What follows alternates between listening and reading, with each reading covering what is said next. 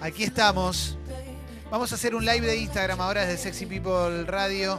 eh, con uno de los invitados que más me partieron la cabeza de todas las entrevistas que eh, hice en mi humilde recorrido. Porque mm, soy de los que se entrega a la magia, es así. O sea, si veo que alguien va a hacer un truco, voy a, voy a entregarme, no voy a tratar de adivinarlo. Igual no podría adivinarlo, pero me encanta lo que genera.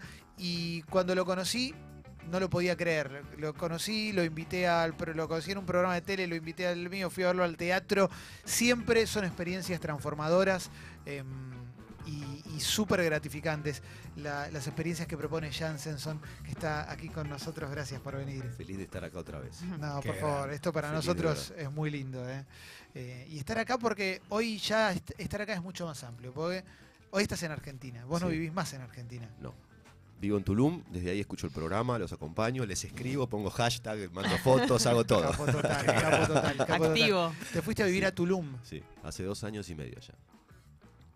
Vamos, vamos. Éxito. Sí, no, no lo considero como, ¿Cómo la vio? No lo considero como un mérito, sino como un privilegio en realidad, ¿no? Porque a Sí, veces vos decís, obvio, me- obvio. quiero tal cosa, sueño con tal cosa y lo Sí. consigo. En este caso fue un, un proyecto que me planteó mi hermano, que estaba emprendiendo algo muy grande ahí. Yo estaba viviendo en Los Ángeles en ese momento. Y Bueno. me dijo, mira, voy a construir, voy a hacer un hotel, voy a hacer un lugar artístico, tenés que ser el director artístico, tenés que venir a acompañarme. Le dije, arrancá y yo voy a ir. Me dijo, mira, ya arranqué, ya está el primer edificio, ¿cuándo venís? Le dije, arrancá con el segundo, yo enseguida voy. Arrancó con el segundo y me dijo, ¿cuándo venís? Le digo, mira, ya voy a ir, ya estoy. Me dice, mira, voy a tener una hija y vas a ser el padrino, tenés que venir.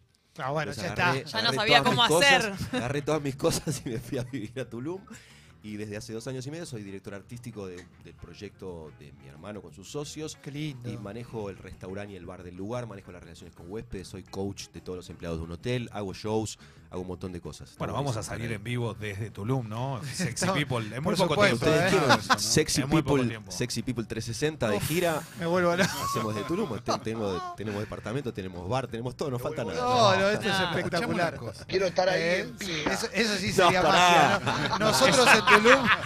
Qué maleducado. para, para- para eso espera un poco, esperá. Sí, sí, sí, sí, sí, sí. Esta es la magia. Bueno, y además estuviste, antes estabas viviendo en Los Ángeles también. Eh, ¿Qué te daba irte a vivir a Los Ángeles? Eh, para que no se malentienda, ¿no? Pero te quedaba chico, acá ya habías cumplido todas tus metas acá. No, no quisiera decir que, que me quedaba chico porque pienso que no. Hay, hay, hay mil millones de cosas para hacer en cualquier lugar del mundo donde vayas, así sea un pueblo diminuto. Pero sí me encontraba yo en una especie de como de, de círculo vicioso de que ya había hecho un montón de cosas y ya no sabía más por dónde y ya no sabía más con quién hablar. Sí. Había hecho mi programa de televisión, ya había hecho mi programa de radio, ya había escrito un libro y no encontraba el deseo, no, no encontraba por dónde, no encontraba qué quería hacer. Entonces me sentí que necesitaba cambiar de aire, cambiar de lugar. Yo había ido toda la vida a Los Ángeles y a Las Vegas a ver espectáculos, a aprender, a reunirme con gente. En Los Ángeles está el Castillo Mágico, que es como la cuna de magia del mundo, que es un lugar Sí. que siempre me fascinó y me sigue fascinando. Y yo trabajé muchas veces ahí. Y además en ese momento yo estaba estudiando Kabbalah. Y en, en Los Ángeles estaba el centro principal de Kabbalah del mundo. Dije, "Mira, está el Castillo Mágico, está el centro de Kabbalah, tengo amigos, es el lugar que me gusta, está cerca de Las Vegas. Los Ángeles es el lugar. Me fui con, vendí todo lo que tenía, regalé todo lo que tenía, doné todo lo que tenía. Sí. Me fui con tres valijas a vivir allá.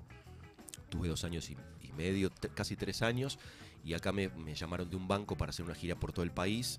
Y yo estaba por en medio ahí como intentando emprender una relación con alguien que era de acá. Sí. Entonces volví y en ese momento fue cuando mi hermano me dijo, mira, vamos con esto. Este, yo tenía que volver a Los Ángeles a un congreso a presentar unas cosas que yo había inventado y que se iban a vender. Y pasé por Los Ángeles y después me fui a México y ya me quedé ahí. Una persona absolutamente inquieta, Jansenson, que sos mago. ¿Qué, qué, qué- qué sos exactamente? Sí. Porque Si no, si la palabra mago no estuviera tan asociado a- al tilinguerío de fiestas infantiles y de tipo Sí. con flecos amarillos y esas cosas, lamentablemente está asociada con eso. Una Sí. señora me dijo una vez, está, está rancia la palabra magia, ¿no? La palabra Sí. mago está medio rancia. Si no estuviera asociado con eso, yo diría, sin dudas, soy mago, ninguna otra cosa. Copperfield empezó a decir, yo no soy mago, yo soy ilusionista, ¿no? Y alguien dijo, el que dice que es ilusionista cobra 30% más. ¿No? Y como Ah, el odontólogo que dice, yo no soy Sí. dentista, yo soy odontólogo, yo soy mecánico dental. Claro. Yo quiero otra vez decir que, soy mago y quiero que otra vez esa palabra tenga el valor que en realidad tiene, porque el mago para mí es mucho más que el ilusionista y que un montón de otras cosas más. Vos te formaste con René Lavand, ¿no? Mm, Me O formé con menos- Charlie Brown, Sí. que era un mago argentino que falleció muy joven, hace muchos años atrás, cuando yo era muy, muy chico. Después cuando Charlie falleció estuve buscando con quién y cómo. Tuve otros maestros como, como parciales, digamos, hasta que después a los 20 conocí a René Laván en vivo y me, me fascinó su manera y era por donde yo sabía que quería ir. Y ahí fue cuando René, en una historia muy, muy fuerte y mágica, me adoptó como su discípulo, digamos, y después a lo largo de los años nos hicimos muy amigos. Es Jansenson que está con nosotros en Sexy People Radio. Estamos arrancando un live humildemente porque ahora lo vas a ver hablar, pero en instantes eh, probablemente nos regale algo. ¿No hacemos ahora un canapé de algo? Antes Ah, de- ¿Querés meter un canapé? Me vuelvo loca. Metete en Sexy. People Radio ahora en Instagram. ¿eh? Hoy Vivo. anda Me Instagram. vuelvo ¿eh? loca. Métete ahora en Sexy sí. People Radio en Instagram porque van a empezar a. Va a arrancar de a poquito, ¿viste? Un, Eh, un, un tentempié para un arrancar, tentempié, una entrada en calor. favor. ¿Se ve acá la mesa? Sí, ¿Se ve la ve. mesa, Leo? Se Eh, sí. Una billetera con naipes, además de mis tarjetas personales. Se está viendo. Vamos a imaginar, ¿sí? Vamos a imaginar que estos naipes son las cuatro damas de la baraja. ¿Sí? Sí. Solo por, por, llevarme el- por llevarme la corriente, imaginemos que son las cuatro damas de la baraja. Perfecto. Entonces, Calo, imaginariamente voy a tomar dos de las damas de la baraja que resulta que son del mismo color. O son las rojas o son las negras. Vos tenés que decir si son unas o son otras. ¿Cuáles son? ¿Las rojas o las negras? Las rojas. Saqué las rojas entonces de la baraja. Bien. Lo que hago es, doy vuelta a una de las rojas para que esté boca arriba, ¿sí? Y entonces te pido Jessica. Jessica, que digas cuál es la que di vuelta y está mirando hacia arriba. ¿La de corazones o la de diamantes? Perfecto. Ya, ahora lo digo, la de diamantes. Perfecto. Entonces las vuelvo a poner, pero ahora la dama de diamantes está mirando hacia arriba. ¿Sí? Sí. Pero es lo que ustedes decidieron, no es lo que yo decidí. Y Sí. yo no toqué las cartas, están Sí. arriba de la Sí. mesa. Sí. Está Lo claro. único que voy a hacer, muy lento, es mostrarles que hay una sola dama que está mirando hacia arriba No. y es la dama de diamantes. Ahora, guarda, espera. Este, este- este es Esperá. el más grande de todos los Cuando- tiempos. Por favor, vengan a ver esto porque es la increíble. gente, Metete la en gente que está Qué hijo arrancó de a mirarlo puta. o Sí. se distrajo un segundo, pestaneó Está explotado. o dijo Sí. la conexión no es buena, dijo yo sé lo que pasó. Cuando le dijeron cuál era la carta, él sin que nadie se dé cuenta la dio vuelta rápido Claro. y no pudimos darnos cuenta cómo Claro, fue cuando fue fue. sos muy Pero rápido. creo que se habrían dado cuenta porque la dama de diamantes es la única que tiene un dorso de diferente color. Rojo en vez de azul. Pero no solamente eso. Ah, Yo estaba tan seguro que iban a elegir la dama de diamantes que las otras tres ni siquiera las traje. Es el mejor de todos, ¿eh? No, no, es el barato de todo. Yo te digo una cosa. Ay, yo Dios me voy a Tulum a vivir con vos. A mí me Vamos, importa. vamos a Tulum. Es más, te voy a hacer el bienvenido. favor, me voy a Tulum, Exactamente. dale, vamos a hacerle el favor.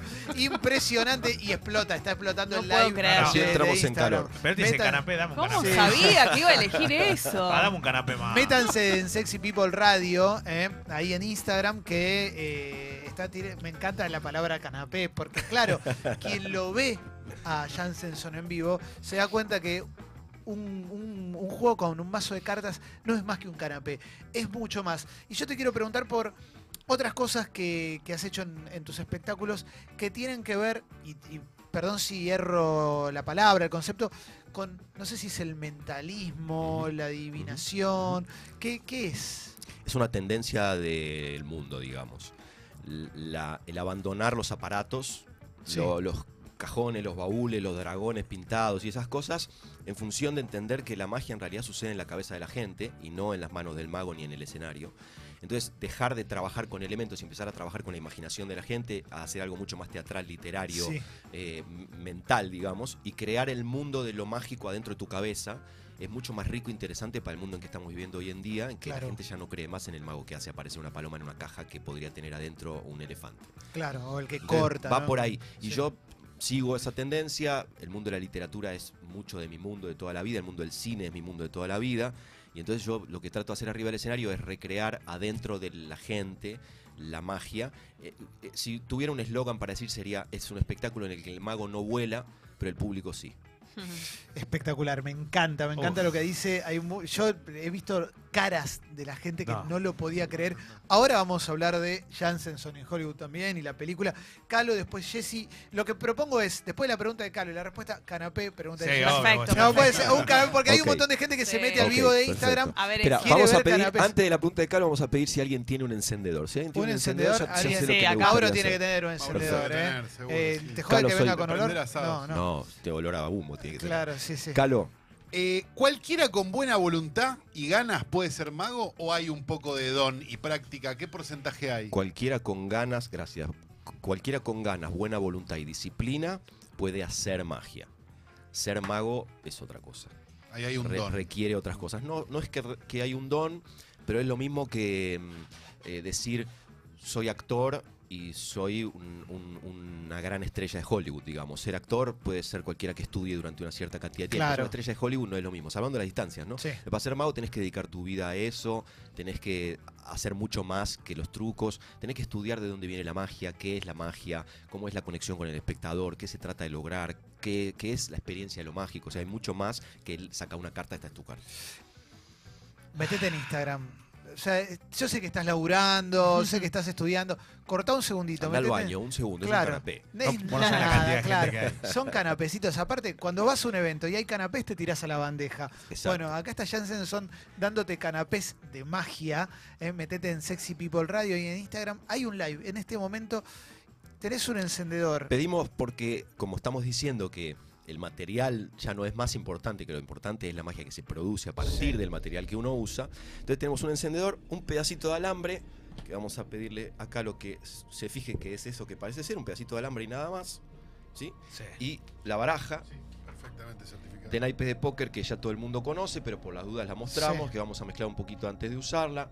Pero no es importante porque como yo no voy a adivinar las cartas, no voy a hacer nada. Y además, fíjense, yo miro la cámara y los miro a ustedes mientras mezclo. Qué no tengo el control. Excelente. Perfecto.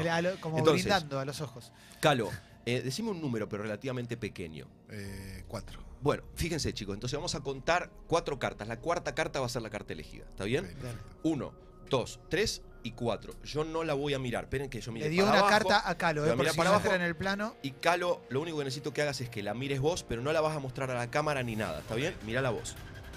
¿Está? Perfecto, sí. Es Mírala de nuevo, Es Calo. importante que no sea una figura, que no sea una J, ni una Q, ni una K. No, no ¿Está es. bien? Perfecto, muy bien. Yo no voy a hacer nada. Uso el alambre, ¿sí? Y la magia, que tiene que ver con la transformación, el fuego que tiene que ver con la transformación, es lo que vamos a hacer. Solamente voy a prenderle fuego al alambre. ¿Estás seguro, ¿Está bien? no? Sí. Les pido que no dejen de mirar. Van a empezar a ver como el alambre, al contacto con el calor, empieza a modificar su Sí. estructura. Se está modificando, se está moviendo el alambre. Te lo cuento a vos que no estás viendo el vivo. El alambre se empieza a modificar. Se está no. convirtiendo. No, Estoy- no, no, no, pará, pará. Sí, Está tomando una forma muy especial. Sí.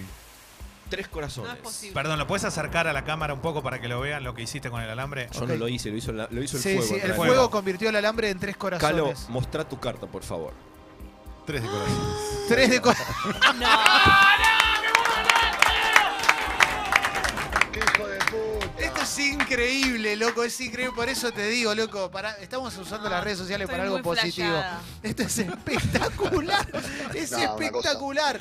Métanse en Instagram para ver. No se pueden borrar los comentarios, Leo. Quédate tranquilo. No, no te preocupes por eso. No te preocupes por eso. Porque vas a cagar el, el vivo en un momento tan hermoso. Ahí lo saqué, lo saqué en los comentarios para que la gente pueda verlo bien limpio. Había pregunta de Jessy. Sí, eh, ¿cómo se elige el público? Digamos, las personas a las que les vas a pedir que colaboren con vos, o que les vas a hacer la pregunta, o que eligen la carta. ¿Te das cuenta por la cara Una que van a hacer? de intuición y experiencia. Pero en general busca gente que está abierta a participar y no cerrada. Gente Muy cruzada bien. de brazos no, gente con la cabeza tirada hacia atrás no, gente con el ceño fruncido no, y gente que levanta la mano desesperada para participar no. Ok. O sea, todos los que están en el medio, que deben ser cuatro en un teatro de Sí. 500, que Son tienen que encontrar y hacer participar. Pero lo más difícil es encontrar a alguien que te dé plata, que acá en Argentina es casi imposible, ni la gente que te paga la entrada para venir a ver el show te da dinero, y encontrar mujeres que quieran participar, Claro. está difícil. Todos esos dicen que me irá a ser el mago, después, como decía un amigo mío, no les hace nada, se van a sentar y dicen, qué boludo, ¿para qué habré pasado, no? Recién, recién se habían metido mil personas. Sí, hay eh, más, hay más antes de- del, si- del siguiente canapé, yo te quiero preguntar, eh, eh, ¿Dónde nace la magia? ¿Cuándo, ¿Cuándo se le ocurrió a una persona poder transformar la Es- realidad? Es la pregunta que más me gusta que me hagan, Clemente. Qué bueno. Ese es Porque- mi solo canapé para porque- vos. Solo porque desde hace algunos años encontré una respuesta que ni yo sabía que tenía, que, que me, que me hizo sentir algo que, que nunca había sentido hasta ese momento, que es, considero que todo el mundo viene al mundo siendo mago. Y que luego nos deseducan. Nos hacen creer que la magia no existe, nos hace creer que no se puede ser mago y que hay que hacer albañil, comunicador, locutor, psicólogo, que en Sí. realidad todos esos son en parte magos, pero Sí. especializados. Que es lo que pasó en el mundo cuando sucedió la Inquisición. El mago era el que hacía todo lo que había para hacer. Y en la Inquisición dijeron, no, yo tengo un delantal, yo soy médico, no, yo tengo el gorrito, yo soy psicólogo, no, yo tengo esto, soy ilusionista, hago trucos. La Sí. película Ilusionista, el mago dice, yo no tengo poderes, yo hago truco cuando lo persigue Sí. la policía, pero en realidad hace magia. Entonces todos nosotros tenemos la capacidad de hacer magia, pero la tenemos dormida y olvidada porque no nos lo creemos lo suficiente. Yo creo que en mi caso no me lo dijeron con suficiente firmeza mis padres. No sos mago ni lo podés ser, olvídate del tema, sé contador. Entonces me, dije, me dejaron seguir siendo, o me dijeron, sé contador, y me convertí en contador de cuentos, y no en lo que mis padres creían. Entonces me parece que tuve el privilegio, o quizás mis padres fueron negligentes, o estaban distraídos en otra cosa, y no me prohibieron ser lo que ya era. Estaban eh, avivando a tu hermano para que construya edificios en Tulum. También se desarrolló más tarde igual ese, ese, trabajo, pero también creo que el que construye edificios es un mago. Pará, Eh, Jessy, pará que porque quiero canapé. Vos te levantás la mano todo el tiempo, Eh, Jessy. no, pero hagamos Desesperada. pregunta de Jessy y mientras anda avisándole a tus amigos, a tus amigas que se vengan a- al vivo de Sexy People Radio para el siguiente canapé. Vos, vos cuando se acabe la No, bandeja ahora ya, avisá. ya vamos con el primer plato, ahora ya vamos a ir con el primer plato. Vamos, eh, si- si Esta- esto fuera Sí, canapé, me canapé, vuelvo canapé loco. ya está, o sea, ya pasó. Esta es una pregunta tonta, pero ¿se utiliza la magia o utilizás la magia para, no había en la mesa, guacho. para, para, para cosas había eh, de la canapé. vida que no son un show? Poné un ejemplo, el que estás pensando. Eh, No sé, con el Se le- auto, se en la le- calle. en el supermercado, Se le-. Claro. Leer la mente también. Eh, en el supermercado, ¿no? no utilizo la magia para lograr determinados resultados en el sentido de algo mezquino que es mi deseo o mi capricho. Sí, a veces utilizo la magia o cosas relativas a lo mágico para abrir una situación que está cerrada.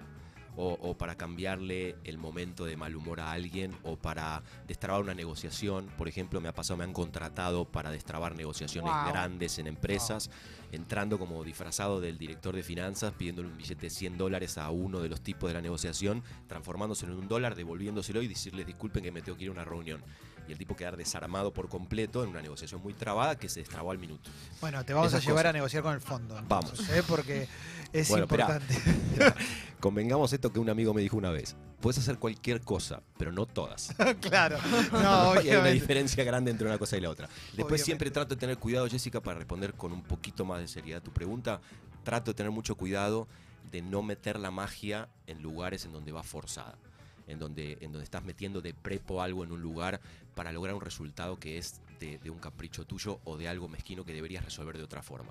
Antes estaban hablando de, de hacer terapia, ¿no? Entonces yo sen- sentía en algunos momentos de la conversación que había cosas ahí que tenían que ver con esto que yo digo de lo mágico, ¿no? En un momento, hace muchos años atrás, una empresa de cervezas, no sé si puedo nombrar, Quilmes, Sí. ya la nombré, Sí. eh, contrató, dejó a Yanga Rubicam, que era su agencia de publicidad, y contrató a Agulla Bachetti Para hacer una renovación de, de- de la, de la imagen de Quilmes que se había quedado medio vieja. Entonces Agulla Bachetti hizo una campaña en la que participaba Andrea Frigerio, no sé si alguno de ustedes se acordará, que era un chico y una chica discutiendo en un bar, la chica lo estaba abandonando al chico. Sí. Entonces entraba un escuadrón liderado por Andrea Frigerio y unos ninjas que venían con ella, y ella se acercaba al pibe, lo tocaba en el hombro, la, la chica estaba de frente, y Andrea Frigerio le decía, no me llamaste más. Quedaste que ibas a llamarme después que estuvimos juntos y no me llamaste nunca más. Y le da un beso en la boca, creo, al pibe, y se da vuelta y se va. Y de atrás de la barra, unas manos ponen, sacan lo que había arriba de la barra y ponen dos quilmes. Dos latas de Sí. quilmes. Y la piba lo agarra el flaco y le da un beso en la boca, y entonces ahí dice Quilmes, donde está el encuentro, está Quilmes o alguna cosa por el estilo. Sí. La campaña fue un fracaso total, total. De forma que Quilmes abandonó a Guya Bachetti en ese momento y volvió a trabajar con Yana Rubicam. Y me contrataron a mí para la presentación de la nueva campaña de Quilmes, para que haga las almas gemelas, porque Quilmes tenía que volver a ser el privilegio de estar a donde se está produciendo los encuentros. No la manipulación Claro. de producir un encuentro para que la gente tome Quilmes. Y ahí es donde yo creo que está la diferencia en esta pregunta que vos hacías de si usás la magia para o si la magia se produce cuando se tiene que producir. Bueno, ¿no? acaba de llegar la cerveza, ahora que llegue el primer plato, ¿no? Sí. Eh, metete ahí en Sexy People Radio, en el vivo de Instagram, Esto- con Jansenson, aquí en vivo. Te vamos a ir relatando lo que está El haciendo, obviamente. mentalismo del que hablamos Sí, eh, tiene que ver con algunas cosas que, que tienen que ver con posibilidad de fracaso, sobre todo. Y entonces yo traje aquí dinero. No es, no es una fortuna de dinero, pues son monedas de dólar, de medio dólar, de, de- que son muchas. Y tengo una cantidad de dinero aquí. sí. Apuesto toda esta cantidad de dinero Sí. con, a ustedes cuatro. Si yo pierdo, les regalo mi dinero. Si gano, lo conservo. Ustedes no pierden nada. Perfecto. ¿Está bien? Vos chequea, chequea, Leo, que esté siempre en plano. ¿eh? Y vamos a usar el mazo de cartas otra vez, que ya lo estuvimos usando hasta ahora, pero que les muestro Sí. por las dudas, que son eh, las 52 cartas de la baraja de póker que mezclamos antes de usar. Y de vuelta, yo los miro a ustedes mientras mezclo para que vean que no estoy intentando Sí. controlar los naipes ni nada. Tenés parecido. más de mil personas que están, Corto están y mirando completo el corte. Sí. Y vamos a usar solo una cantidad de cartas, pero no importa cuántas. Es decir, corto una cantidad, no importa cuántas, Sí. el resto las dejo dentro de la caja. No sé cuáles están acá ni cuáles están en la mesa. Es decir, no sé cuáles cartas vamos a usar. Yo podría mezclar así, pero lo que quiero es que Calo, sin levantar las cartas de la mesa, empujes las dos paquetes entre sí para que se mezclen de la forma más azarosa que se pueda lograr. Sin levantar, solo empujalas. A ver, empuja Calo. Yo Calo después me ocupo de empujando, ¿eh? ordenarlas, no te preocupes. Calo Miren, está chicos, empujando las cartas, está no uniendo hay, los dos mazos. no hay mayor posibilidad de descontrol para un mago que soltar las cartas y pedirles a otra persona que las mezcle entre sí. Y ni siquiera vos sabes cómo las mezclaste, pues las apretaste y las cartas quedaron como quedaron. y lo que voy a hacer ahora es voy a armar con estas cartas cuatro paquetitos de más o menos la misma cantidad de cartas. ¿Sí? Sí. Está armando cuatro, está dividiendo Sí. en cuatro Son montoncitos. ¿eh? un montón, entonces sacamos algunas, estas no van a jugar, Ahí está. y acá creo que están las que tienen que estar, ya, cuatro montones. Sí. Entonces te voy a pedir, Clemente, sí. que vos ahora acercar. pongas este monedero, pero no lo hagas todavía, arriba del montón que quieras, pero no lo hagas todavía. El montón sobre el que pongas las monedas es el que vamos a usar, los otros los voy a quitar, ¿sí? De lo que se trata este juego es, si en el montón en el que vos pones el monedero, la suma de los naipes, de los valores de los naipes, es exactamente igual a la cantidad de dinero que hay en el monedero, yo gano. Y yo me suicido. ¿Está bien? Lo repito para los que están viendo en sus casas. Está perfecto. Si la cantidad de la suma de los valores de los naipes del montón que vos pongas ese monedero es exactamente igual a la cantidad de dinero que hay en el monedero, yo gano. ¿Sí? Perfecto. Chicos, retiramos el resto de las cartas para que no haya confusión Ahí puse, ¿eh? y solo nos quedamos con el montón que eligió Clemente en un mazo que mezcló Calo de una cantidad de cartas que yo saqué la baraja al azar, no sé cuáles son, pero corremos el monedero y contamos 8 Sí. 8. más 10, 18, 18. más 5, 23, más 7, 30, más 13, 43. 43. 43 da la suma de las cartas del montón que Clemente eligió. Sí. Abrí el monedero, volcá sobre la mesa, Calo, la- las monedas que Si hay 43 dólares, ¿me los puedo quedar? No va a haber 43 Bueno. dólares, pero sí tendría que haber 43 centavos. 25, 30, 40, 41, 42, 43, yo gano. Increíble, ¿no? Estoy muerta. Fallecí. Esto es maravilloso, ¿eh? Después eh, va a quedar el, el vivo, ¿eh? Para que lo puedan ver a lo largo de todo el día. No, no, no. A ver cómo Sos carajo un es, ¿no? genio, Pero no eh. hay manera. Sos un genio. En los mejores, te aviso que en los mejores restaurantes se dan dos platos, ¿eh? Tengo un postre. Sí, hay un Tengo el postre. postre preparado. Hay un postre, hay un postre, ¿eh? Claro que sí, vuelvo ¿eh? loco. Eh, Te recuerdo y después lo vamos a decir bien, pero para, antes del postre, antes del postre. Y antes de hablar de dónde vas a estar este domingo, ¿eh? Porque eh, más allá de que está, está todo, todo queda alguna todavía. Quedan, quedan entradas porque justo hoy el Maipo Bien. liberó dos mesas o Bien, algo así. perfecto. Bueno, es en el Maipo, este. Maipo Cabaret. Hermoso, aparte. Sí. Maipo Cabaret, el domingo 7, hay una función a las 8 de la noche y hay una función a las 10 y media de la noche. Y para los que el domingo no están, ya hay a la venta una función para el viernes 20 de septiembre, que ya hay entradas vendidas también. Excelente, excelente. Se viene el postre, antes del postre. Por eso te digo, bancá ahí o venite a ver el postre ¿eh? al vivo de Sexy People Radio. ¿Cómo es que hay una película que escribiste vos y que va a salir en Hollywood? Hace. En uno de los espectáculos que vos viniste a ver, creo, conté la historia del sueño de los haces, que es una historia en la que cuento lo que pasó con mi primer maestro de magia Charlie Brown, del que hablé hace un ratito. Eh, es una historia muy emocionante que yo vengo contando desde hace, no sé, 25 años, que la quiero a veces abandonar, pero la gente me dice, va a estar el sueño de los haces, no vas a hacer el sueño de los haces, vas a compartir el sueño de los haces. Entonces la, he compartido durante muchos años.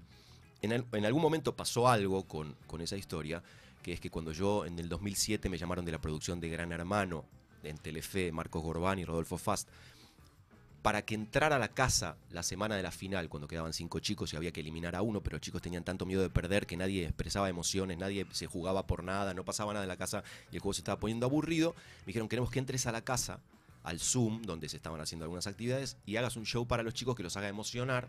Y entonces los suelte un poco, los relaje un poco y ellos puedan expresar sus emociones. Les pregunto cuándo va a salir al aire, me dicen viernes a la noche, prime time. Le digo cuánto tiempo quieren que dure el show. Me dicen, no sé, 30, 40 minutos, lo que vos quieras. Bien. Yo sabiendo que prime time de Telefe, 40 minutos de magia es imposible sostener, les digo, pero me están diciendo que está mal. O sea, o me están diciendo mal el día o el horario o la duración del show. O sea, explíquenme bien qué Claro. necesitan. Mira, necesitamos que entres a la casa y hagas lo que quieras durante el tiempo que quieras. Durante mientras vos estés, no te vamos a cortar.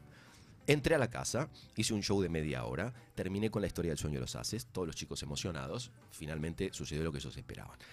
Recibí más de 6.000 mails en los siguientes tres días o cuatro días. Primero dije voy a leerlos y a responderlos, después dije voy a leerlos, después dije voy a leer algunos, los que pueda. Entonces empecé a leer los que me llamaban la atención por el nombre de quien escribía o por, por intuición. Encuentro uno de los mails de una chica que me dice yo me llamo Tamara Paglia, vivo en Comodoro Rivadavia, tengo 25 años, dos hijos, etcétera. Yo soy hija de Charlie Brown, pero yo nunca conocí a mi papá. Charlie vino a Comodoro Rivadavia a hacer el servicio militar, se enamoró de mi mamá, mi mamá se quedó embarazada de mí.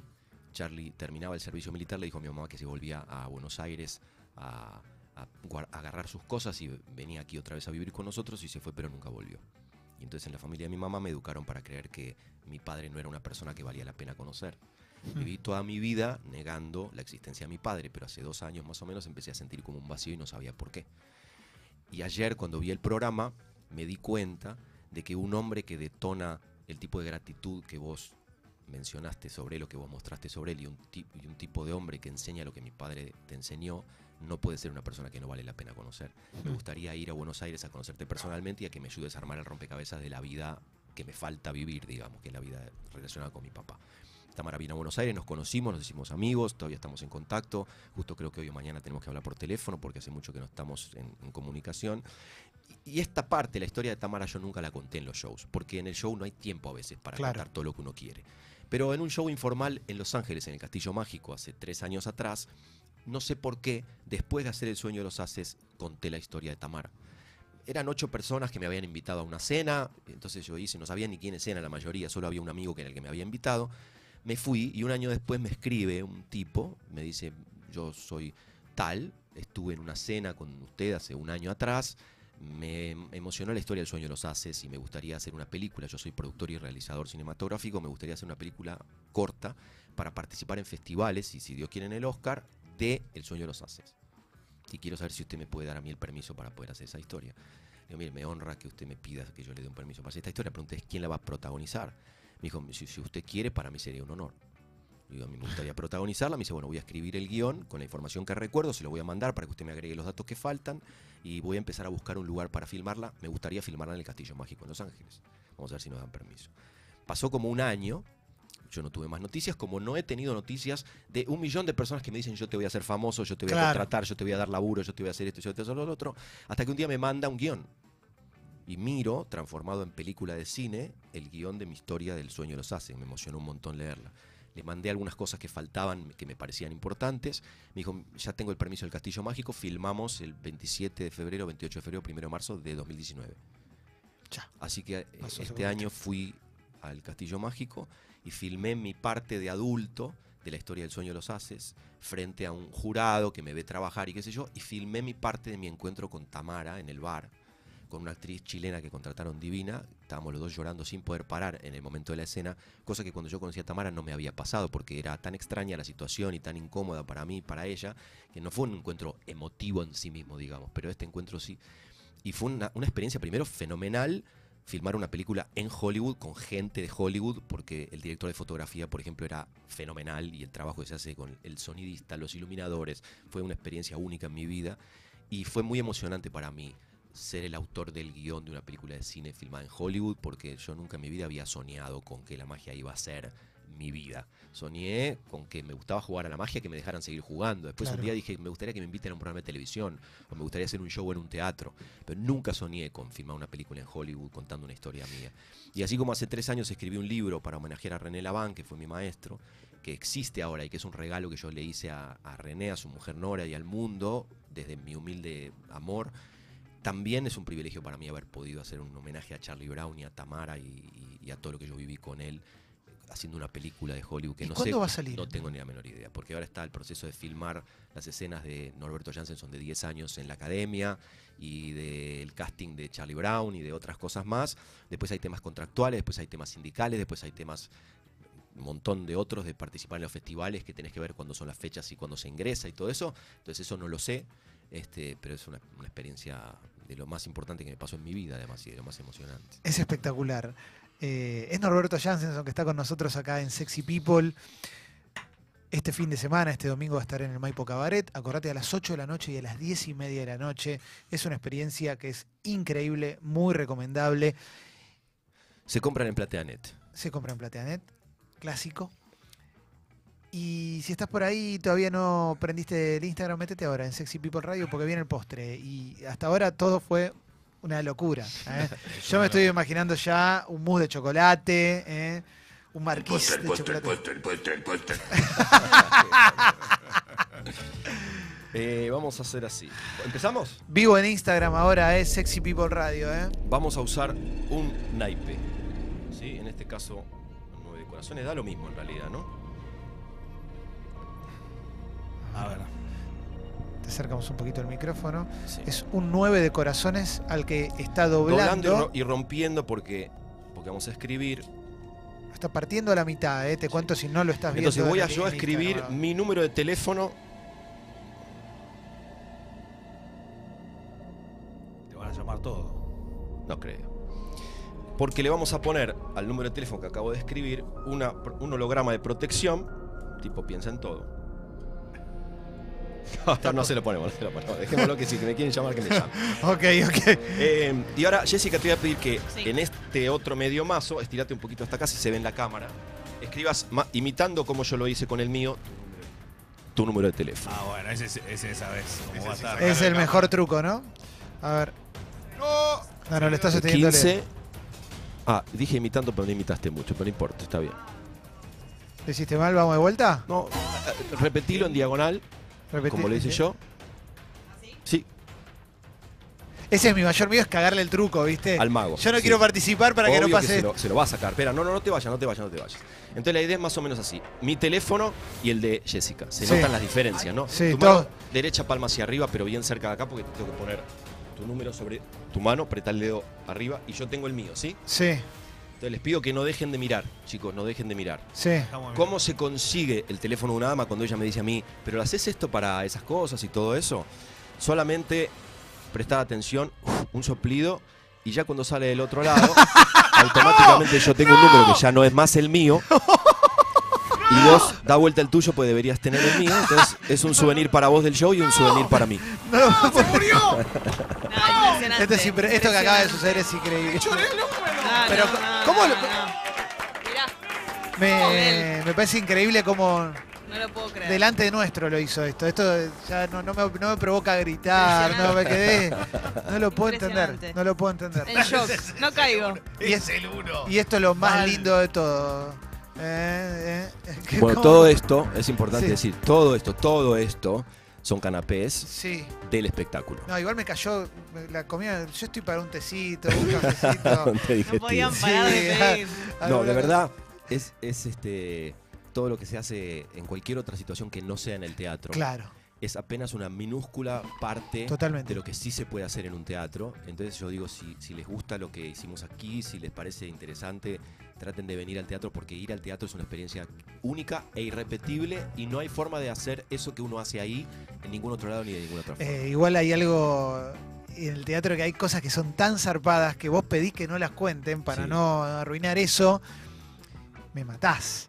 Porque uno sale del teatro y es como. Lo sé, Se va. lo Es sé. terrible. Una, una anécdota, no sé si hay, tenemos eh, Dale, dale, minutos, y es- cerramos con eso, dale. Hicimos un ciclo entero de Arcanos, que es el espectáculo que vos viste, Sí, claro. durante todo un año. Pero en las vacaciones de invierno, como iba a venir más chicos y Arcanos era un espectáculo muy para adultos, me pidieron que hiciera dos funciones o tres funciones de mi espectáculo anterior, que era Evocaciones, en donde hacía cosas más para toda la familia.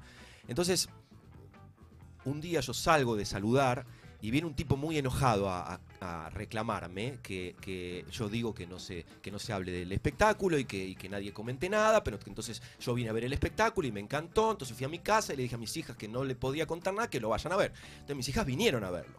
Y entonces yo después las reuní en mi casa a propósito porque lo único que yo quería era hablar del espectáculo que no había podido hablar con nadie. Nos sentamos a almorzar un domingo, entonces le dije, bueno, cuéntenme qué les pareció el espectáculo, qué es lo que más les gustó.